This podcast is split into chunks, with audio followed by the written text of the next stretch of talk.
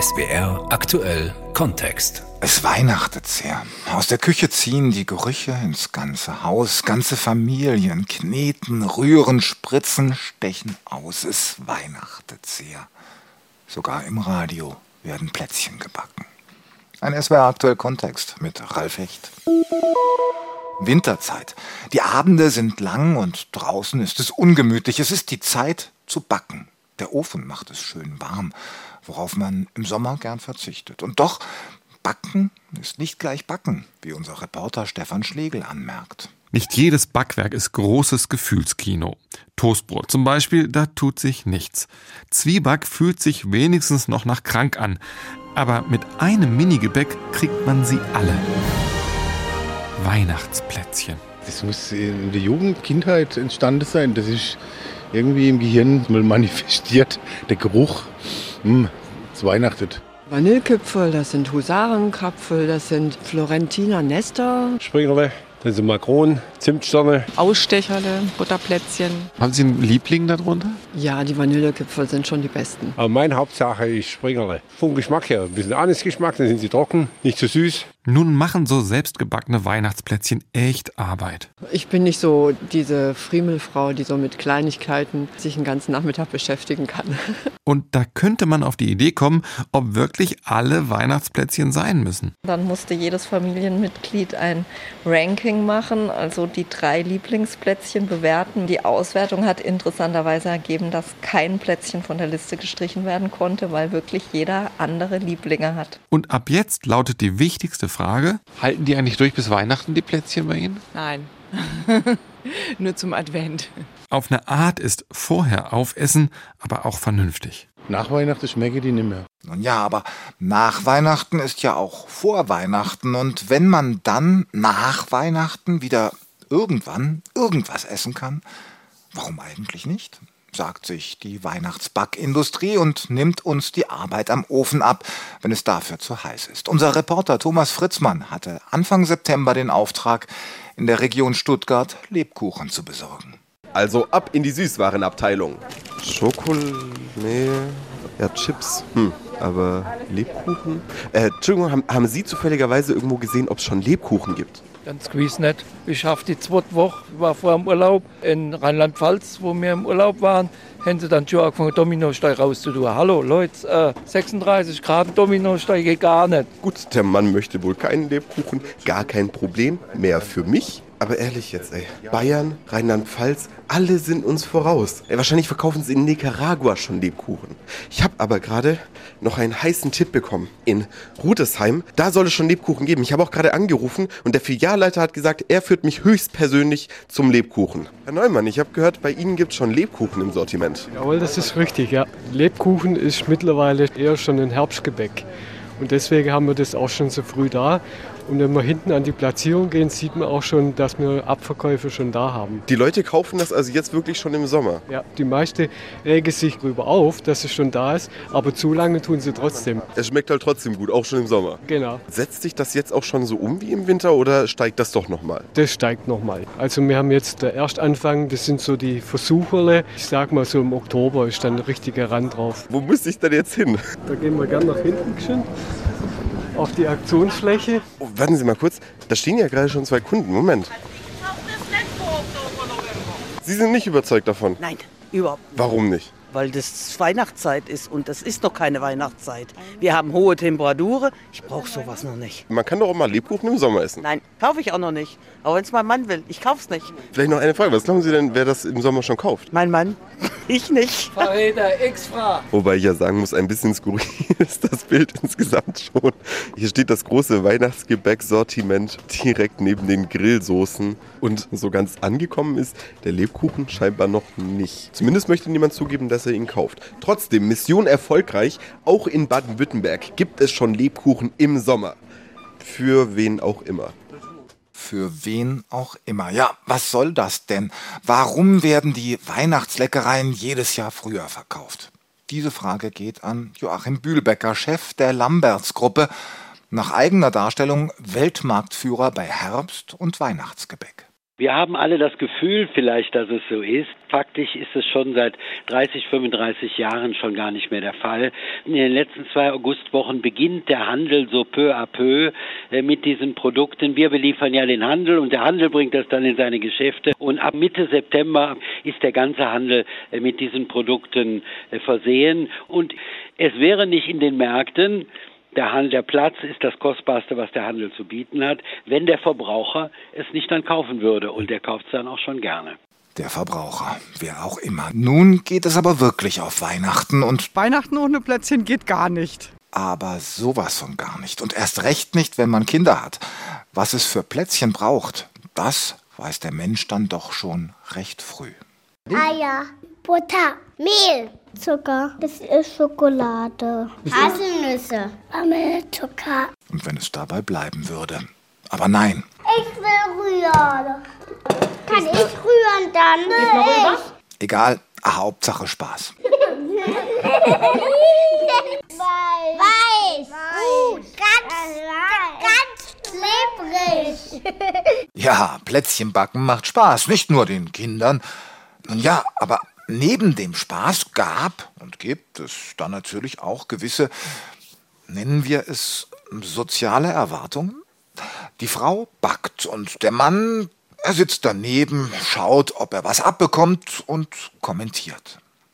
Genauso klassisch der Plätzchentest, den unser Kollege Helmut Seitz 1967 so beschrieb. Eine Handvoll besonders gut gelungener Plätzchen, die dekorativ auf einen Teller aufgeschichtet und der backenden Konkurrenz zum Probieren ins Nachbarhaus hinübergeschickt werden. Natürlich lassen es sich die guten Nachbarinnen nicht nehmen, den Teller schleunigst zurückzugeben, aber nicht etwa leer und nur mit einem Dankeschön, sondern vollgepackt mit eigenen Leistungsbeweisen. Und die werden dann von der ganzen Familie mit großem Interesse getestet. Wenn dann am nächsten Tag die Mutti zufällig mit der Frau Kletzelmann zusammentrifft, dann wird sie ihr überschwänglich ihre sachverständige Anerkennung aussprechen und überzeugend behaupten, dass die Mandelmakronen von der Frau Kletzelmann durchweg nur das Testprädikat sehr empfehlenswert verdienen. Solches Lob wird immer mit bescheidenen Einwänden quittiert. Das gehört zu den Spielregeln. Ach, was wird die Frau Kletzelmann abwehren? Die ihren sind ja viel besser. Auch Herr Kletzelmann, so behauptet sie, sei ganz begeistert gewesen, besonders von den Anisplätzchen, und von denen würde die Frau Kletzelmann also schon ganz furchtbar gern das Rezept wissen.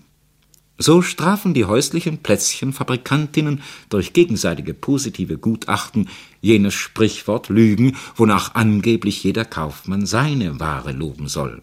Die Familien aber kommen intern zu einem ganz gegenteiligen Ergebnis, denn sie meinen nach dem Testen, die jeweiligen Bäckerinnen sind halt doch die besten und ihre Plätzchen ebenfalls. So die Beobachtung von Helmut Seitz 1967. Aber bei den Plätzchen geht es ja nicht nur um den Teig, sondern auch um die Form. Und wenn es um die Form der Plätzchen geht, dann sind die Springerle natürlich ganz vorn. Ebenfalls 1967 hat sich Nicolette Niggenböll mit ihnen beschäftigt. Ein Ausschnitt aus der weiblichen Sicht auf diese Plätzchen und darüber hinaus. Wenn Springerle gerührt werden, verlassen die Buben den Eishockeyplatz oder die Fußballwiese sogar schon vor Anbruch der Dunkelheit. Mit den Springerle fängt für sie die weihnachtliche Zeit an, wie es auch für uns der Auftakt war, wenn Mutter die alten Model vom Speicher holte. Und wie dies nie ohne den Hinweis geschah, dass sich die ganze neumodische Dutzendware nicht mit der hundertjährigen Schnitzerei messen könne, so sind auch unsere Kinder überzeugt, die schönsten Springerle im Land zu fabrizieren, wenn nun die fünfte Generation den Teig in die Holzformen drückt. Woraus man schon sieht, Springerle werden aus Tradition gebacken. Eine Schleckerei äh, sind sie nicht. Aber für die Kinder könnte es ohne die alten Bilder und ohne den alten Streit um das schönste Exemplar einfach nicht richtig Weihnachten werden. Springerle backen ist nicht nur eine Tradition, es ist auch eine Zeremonie. Der Teig muss fest sein, darf aber nicht zu hart werden. Ist er zu trocken, geht er nicht hoch. Ist er nicht trocken genug, läuft er auseinander. Vor dem Backen mögen's die Springerle 24 Stunden lang recht luftig. Während der ersten 20 Minuten der Backzeit dagegen ist ihnen jedes Lüftchen zu viel. Nimmt man sie schließlich aus dem Ofen, sollen sie oben weiß geblieben, unten aber goldgelb geworden sein. Und endlich und vor allem Sie dürfen keinen Hohlkopf, müssen jedoch unbedingt schöne Füßchen haben. Verständlich, dass das vielerlei dieser Ansprüche die backende Familie für Stunden in Atem hält. Das Ergebnis ist dagegen seltsam dürftig, wenn man davon ausgeht, dass Backwerk nicht zum Ansehen, sondern zum Essen gemacht wird. Zimtsterne, Basler Leckerli und Belgrader Brot, Mandelhäufle und Elisen, Nusskugeln, Vanillekipferl, Butterbackene und Korinthenbrötchen bieten bei einem Bruchteil an Arbeitszeit ein Mehrfaches an Geschmack. Und doch, wenn diese oder jene Sorte nicht auf dem bunten Teller erscheint, wird die Familie nichts vermissen. Springerle aber müssen sein. Sie sind ein gutes Beispiel dafür, dass auch ein im Grunde primitiver, einseitiger und recht fader Typus zu großem Ansehen gelangen kann, wenn er es nur versteht, durch Kompliziertheit, Härte und einen Schuss Geheimnis die Umwelt zu immer neuer Mühe herauszufordern. Welch philosophische und die Zeit überdauernden Beobachtungen man doch beim Plätzchenbacken machen kann. Stichwort die Zeit überdauern. Süßes oder Saures zu Halloween regt ja fast so viele Menschen genauso auf wie die Lebkuchen im Sommer. Dabei ist die Erfindung alles andere als neu oder amerikanisch, nur bescheidener ist man inzwischen geworden. Halloween ist schließlich nur an einem Tag. Früher sind die Kinder öfter von Haus zu Haus gezogen, gleich an drei Donnerstagen vor Weihnachten. Zumindest in Kralsheim hat man ihnen einen äußerst passenden Namen gegeben. Das sind unsere Anklopfer. Immer in der Weihnachtswoche gehen es durch die Straße und sammeln ihr Säcklich voll. Heeres noch? Oh, Klopfer, Hämmerle, Brotleid im Kämmerle, das Messerleid daneben, soll's mir etwas geben? So hat es Wilhelm Kutter 1953 berichtet. Und in nicht wenigen Gemeinden wurde auch ganz offiziell geregelt, wer wann von Haus zu Haus gehen und um Essen singen durfte. Aber das ist lange her, wie auch die Entstehung des Weihnachtsgebäcks. Wir können heute sagen, eigentlich die mittelalterlichen Klöster, die haben diese Backtradition, wie wir sie heute kennen, mehr oder weniger hervorgebracht. Sie hatten die Möglichkeiten, die Finanzen, sich die ganzen Zutaten zum Beispiel zu leisten. Der Honig als Süßstoff war immens wichtig und das hatte nicht jeder. Jan Röttinger, der 2015 am Ulmer Museum der Brotkultur die Sonderausstellung Süßes Brot, das festliche Gebäck kuratiert hat. Also Klöster waren wichtig, weil wohlhabend und der Anlass, Plätzchen und Lebkuchen, sie waren die süße Belohnung am Ende der Fastenzeit, die der Advent ja mal war. Heute kaum noch zu glauben. Geld und gute Gründe, doch das allein reicht nicht. Für so etwas wie den Lebkuchen braucht es mehr als das. Als Zutaten im Teig sind Honig, Zucker und Mehl. Dann kommt die, die Mischung vom Gewürz dazu. Das ist eine Mischung von Zimt, Muskatnuss, Ingwer, Nelken, Kardamom und Anis. Und dann kommen noch Mandel, Haselnuss, Orange und Zitronen dazu. Der Lebkuchenbäcker Michel Hapsiger aus Gertwiller im Elsass, wo er nicht nur seine Bäckerei, sondern auch ein Lebkuchenmuseum betreibt. Was den Lebkuchen angeht, bleibt die Frage, Wer hat's erfunden? Martin Rothe ist genau dieser Frage nachgegangen. Im östlichen Deutschland hat sich die altertümliche Bezeichnung Pfefferkuchen erhalten. Im Mittelalter bezeichnete man alle exotischen Gewürze ganz allgemein als Pfeffer. Der sächsische Ort Pulsnitz bei Dresden gilt weithin als die Pfefferkuchenstadt schlechthin. Vielleicht ist das der Grund, weshalb viele Stuttgarter die ursprüngliche Heimat des Lebkuchens in der östlichen Hälfte Deutschlands vermuten. Ich denke von drüben, von der DDR oder sowas. Oder nee, Nürnberg, Nürnberg. Der Lebkuchen denke ich einmal aus Nürnberg. Also ich glaube, dass Mönche die früher gebacken haben. So mit Honig und Gewürzen und so, dass das ursprünglich da mal hergestellt wurde. Aus dem Orient, weil der Nachgeschmack ist irgendwie ein bisschen pikant. Kindermund tut Wahrheit kund. Der Lebkuchen kommt ursprünglich aus dem Orient. Die Gewürze, die den Lebkuchen ihren typischen Geschmack geben, stammen aus dem Nahen Osten. Gewürzte Honigkuchen gab es schon zur Zeit der alten Ägypter.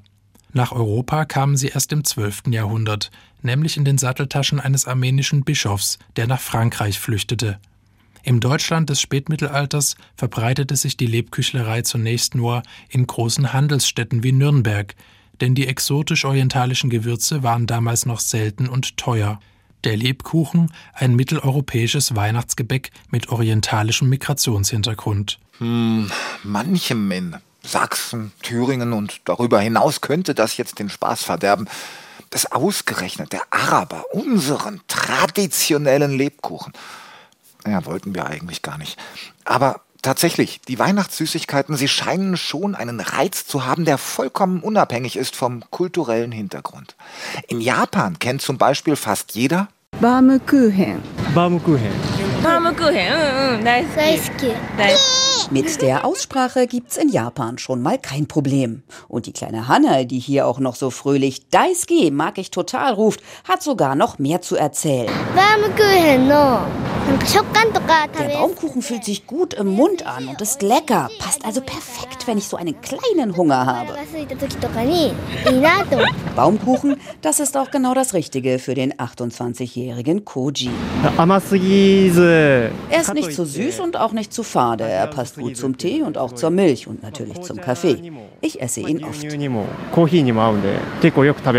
Was jedoch allen Befragten gemein ist, sie essen Baumkuchen das ganze Jahr lang und wissen nicht, dass ein Deutscher ihn nach Japan gebracht hat. Der hieß Karl Juchheim und gehörte im Ersten Weltkrieg zu den 4000 Kriegsgefangenen. Japan errichtete für diese Menschen eigene Dörfer, in denen sie ihre Kultur und Sprache erhalten konnten. Er durfte in diesem deutschen Dorf Baumkuchen machen machen. Rundherum wohnten Japaner und so kam es zum Austausch zwischen beiden Seiten. 1919 präsentierte Karl Juchheim anlässlich der Expo in Hiroshima seinen ersten Baumkuchen. Wir benutzen zum Beispiel keine Konservierungsstoffe und eine von vielen Geschmacksrichtungen ist zum Beispiel Zitrone. Juchheimbeck Baumkuchen nach dem Vorbild von Salzwedel in Sachsen-Anhalt. Der große Unterschied zwischen deutschem und japanischem Baumkuchen ist, dass es in Japan kein Reinheitsgebot gibt. Die Zutaten sind in Japan nicht festgelegt. In Deutschland geht man hingegen zur Meisterschule und lernt genau, wie man einen richtigen Baumkuchen macht. けるようになったらそれがもうバームクーヘンであるというふうにすごく決めると思うんですね In Japan müssen sich das die Leute selbst beibringen, sagt Jochheim-Geschäftsführer Kawamoto lachend. Es gäbe in Japan etwa zehn Konditoren, die Baumkuchen machen könnten. Fünf davon sind bei Jochheim angestellt. Unsere Japan-Korrespondentin Katrin Erdmann. Baumkuchen, egal ob in Japan oder Deutschland, das ist eher was für Konditoren oder die ganz harten Weihnachtsgebäck-Fans. für die, die nicht nur was Leckeres, sondern vor allem auch Spaß haben wollen, für die bleibt es wahrscheinlich eher bei den klassischen Kipferln, Husaren und vor allem bei den Ausstechern.